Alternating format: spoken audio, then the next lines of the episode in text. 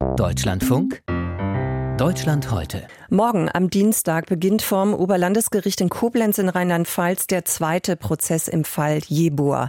Kurze Rückblende. Im September 1991, da hat es einen Brandanschlag gegeben auf ein Flüchtlingsheim im saarländischen Saarlouis. Bei dem ist Samuel Kofi Jeboa aus Ghana ums Leben gekommen. Er war damals 27 Jahre alt und erst jetzt, mehr als 30 Jahre später, wird dieser rassistisch motivierte Anschlag aufgearbeitet. Im Oktober ist bereits der Angeklagte Peter S. verurteilt worden wegen Mordes. Das Urteil ist noch nicht rechtskräftig. Es wird Revision Revision eingelegt.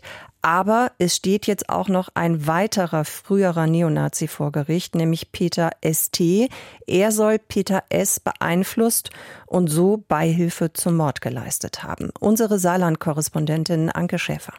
Am 18. September 1991 treffen sich drei Männer aus der Saarlouier Neonazi-Szene in einer Kneipe in Saarlouis. Peter S., Peter ST und Heiko S. Die drei unterhalten sich. Sie sprechen über die rassistischen Ausschreitungen im sächsischen Hoyerswerda. Wenig später wird in der Nacht beim Brandanschlag auf die Asylbewerberunterkunft in Saarlouis Frau Lautern Samuel Kofi Jeboa sterben. Im zweiten Prozess in diesem Mordfall, der ab morgen gegen den Angeklagten Peter St. geführt wird, wird es auch darum gehen, was dieser Peter St., der Anführer der Neonazis in Saarlouis damals, an besagtem Abend gesagt hat. Thomas Gerber, Journalist beim Saarländischen Rundfunk, der den Fall seit Jahren beobachtet. Peter ST, der jetzt angeklagt, der soll dann an diesem Abend gesagt haben, so etwas wie in Hoyerswerda, das müsste auch mal hier in Saarlouis passieren.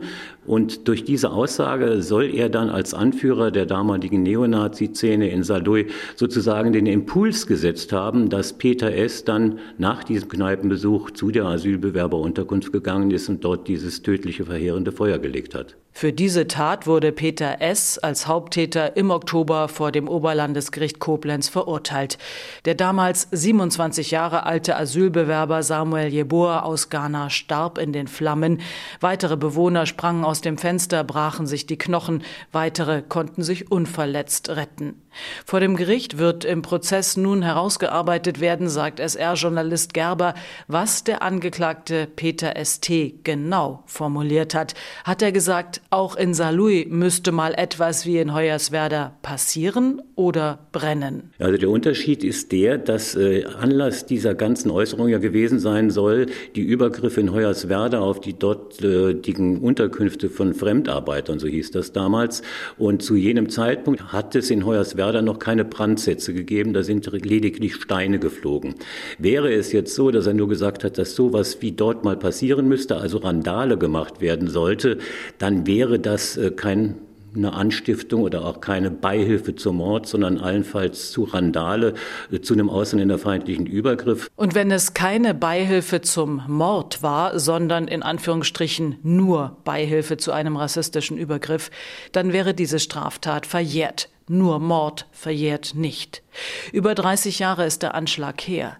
Die Ermittlungen wurden damals in Saarlouis sehr schnell eingestellt und auch Journalist Thomas Gerber sagt selbstkritisch, Möglicherweise haben auch wir Berichterstatter damals äh, nicht genau genug hingeschaut. Also ich hatte damals darüber berichtet, 91 war eigentlich auch vor Ort gewesen, habe mich dann aber auch von vielem, was dort gesagt worden ist, von der Polizei abspeisen lassen, nach dem Motto, wir haben alles ausermittelt, Schluss aus.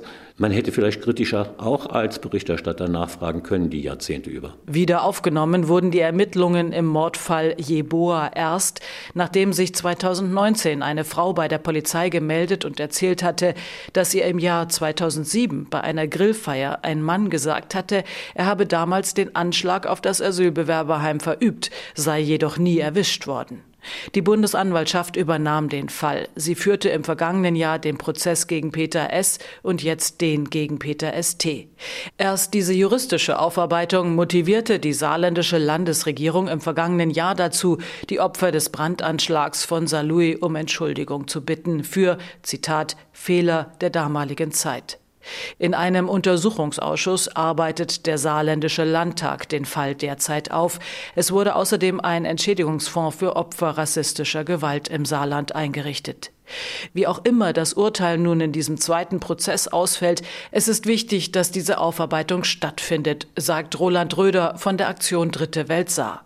Röder ist einer von denen, die das Gedenken über 30 Jahre im Saarland aufrecht erhielten. Insgesamt finde ich das Gerichtsverfahren elementar wichtig, weil es den Opfern Wertschätzung und Würde zurückgibt. Die Opfer, es war ja Samuel Boa, wurde getötet, ermordet. Es lebten aber noch 20 oder 21 Menschen damals in dem Haus. Es waren auch Besucher, Besucherinnen nachts da.